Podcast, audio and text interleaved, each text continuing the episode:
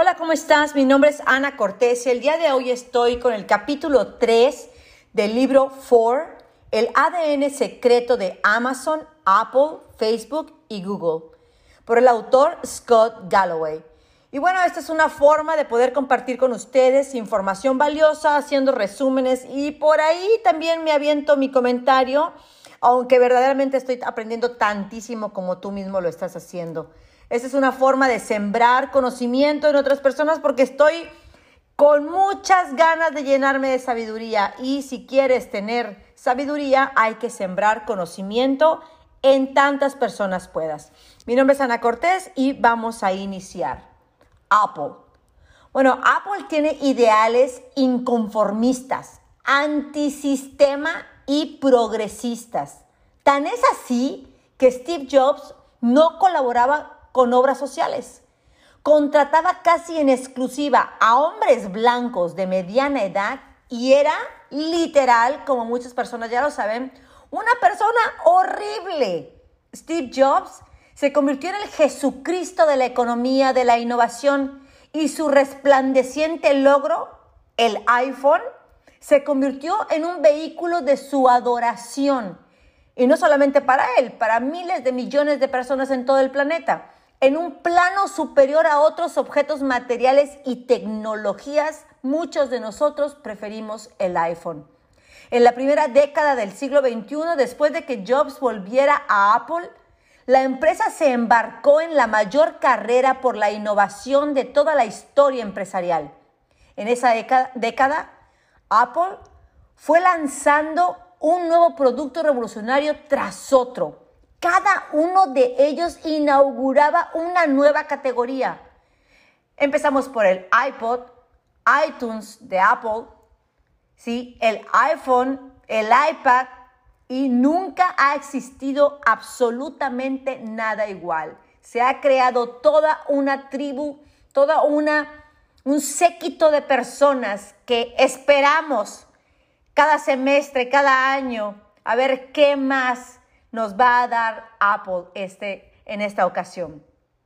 El estilo peculiar de Jobs cuando acudía a las grandes convenciones de tecnología consistía en anunciar una serie de actualizaciones de productos. Luego empezaba a marcharse del escenario, se detenía, regresaba y decía, ah, y otra cosa. Y en eso, ¡pum!, cambiaba el mundo. Los competidores se mantenían pendientes de las noticias y de las redes sociales con el corazón en un puño, aterrorizados por lo que pudiera venírseles encima, porque siempre sabían que Jobs iba a hacer algo para lanzárselos en la cara y que no tuvieran absolutamente nada que decir. Y bueno, llegó la presencia del iPod a finales del 2001 con la doble conmoción que provocaron el estallido de la burbuja de las .com. Jobs usó su influencia en Hollywood para forzar una reacción exagerada junto con el héroe anónimo del éxito de Apple, Sean Fanning, el fundador de Napster, para presentar al mundo el iPhone y finalmente el sublime iPad. La estrategia el medio sembrado por Napster en la industria de la música para que ésta cayera en los brazos de Apple, Steve Jobs castigaba el pensamiento cauto, lo que le permitió convertir a la empresa en la más valiosa del mundo. Sin embargo, también fue una fuerza destructora dentro de la misma empresa. Maltrataba a los empleados, su actitud respecto a la filantropía, y la inclusión eran minúscula y su personalidad voluble y megalómana mantuvieron a Apple al borde del caos por muchísimos años. A su muerte llegó a la dirección Tim Cook, que la centra en previsibilidad, la rentabilidad y la escala. Aún así, nadie podría negar que Jobs fue y sigue siendo un ser extraordinario. Apple siempre ha encontrado en los demás inspiración. forma elegante de decir robar ideas. El sector que ha inspirado la actual estrategia de Apple es la industria del lujo. El lujo está en sus genes y en los nuestros. Las personas con poder acceden con más facilidad a una vivienda, al abrigo, al alimento y a las parejas sexuales. Y es por ello que podemos hacer cualquier sacrificio para obtenerlo. Es parte de la experiencia. A Apple le interesaba ser exitosa en todos los sentidos y fue así como buscó la manera de lograrlo. La transformación empezó con el iPod, un milagro tecnológico tenía 5 GB de memoria frente a los 128 MB de su segundo competidor directo, Toshiba, y en un pequeñísimo accesorio. El efecto, el diente podría llevar consigo los productos de la marca, incluso como si fueran complementos. Apple iniciaba su andadura hacia el lujo Apple lo consigue y logra ser la mejor casa en el vecindario. ¿Y cómo lo hace? A través del principio de la escasez. Solo el 1% logra comunicar con elegancia que sus competencias, su ADN y su extracción social pertenecen a este selecto grupo. Y esto, en donde sea, es poder. Ahora bien, Toda marca de lujo debe contar con cinco atributos clave. Un fundador icónico, la maestría artesanal, la integración vertical, un alcance global y un precio premium. Bueno, tenemos al fundador icónico Steve Jobs. Después de su muerte, se elevó como el Jesucristo de la tecnología, se elevó a deidad, factor que ha favorecido por su imagen a Apple en estos últimos años. La maestra artesanal. La simplicidad es una obsesión para Apple. Así es como Apple crea, uno detrás de otro, productos que se convierten en icónicos, objetos que parecen naturales, tan sencillos coherentes e inevitables que no podría existir alternativa racional. Integración vertical. De ahí vinieron las tiendas con elementos claves de diseño. Vidrio, un frente de vidrio, un cubo o un cilindro como entrada, a menudo una escalera transparente de vidrio, espacios abiertos, interiores minimalistas el inventario no se muestra en la tienda, los productos se sacan al efectuar la compra. Ellas impulsaron la marca y los márgenes de beneficio. Alcance global. Asimismo, Apple es global y la elite global es todo un arco iris del mismo color.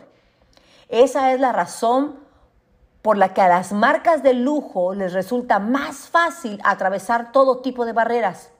Están en el mismo barco y van hacia el mismo puerto. Definen su propio universo. Precio premium. Para Jobs, el compromiso era crear el mejor producto para vendérselo directamente al consumidor. ¿Quién? Con tal de tenerlo, paga cualquier cantidad para convertirse en una persona atractiva para el sexo opuesto como para sobresalir entre los otros. Para lograr este punto del precio premium, los productos de Apple tienen un bajo coste porque dio relevancia a la fabricación y a la robótica. Los argumentos que respaldan este comportamiento son, los productos de lujo tienen que ser fabulosos, pero también son signos de estatus. Adquirir el artículo de lujo despierta una emoción, un aumento en la serotonina que acompaña a la felicidad y al éxito.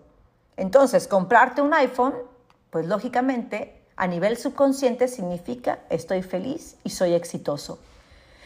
Las empresas tecnológicas son como leones alfa en estado salvaje. Ser el rey tiene sus garantías. Sin embargo, todos quieren ser el rey. Y lo que se necesita para desarrollarlo es fuerza, velocidad, agresividad violenta y visión. Esto lo sabe muy bien Apple, pues después de Steve Jobs, buscó a un CEO que llevara a escalar la empresa. Hoy, el negocio de Apple está en vender bienes, servicios y sentimientos.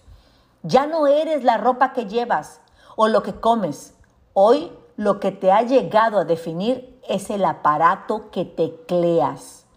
Ahora bien, la genialidad de Jobs fue en comprender que así como se vende contenido y productos básicos en línea, así se podía vender hardware de electrónica a precios de artículos de lujo. Es decir, en templos resplandecientes, iluminados con luces brillantes, con vendedores que fueran genios, jóvenes y apasionados. Y sobre todo, venderlos en cajas de cristal donde tú, consumidor, fueras visto por otros y verte entre los elegidos. De los cuatro jinetes, Apple sigue siendo la única que destaca como marca de lujo. El lujo aísla a la marca de Apple y la eleva por encima de las batallas de precios que se liberan por debajo de ella. De la misma manera, es el jinete que tiene mayores posibilidades de ver el siglo 22.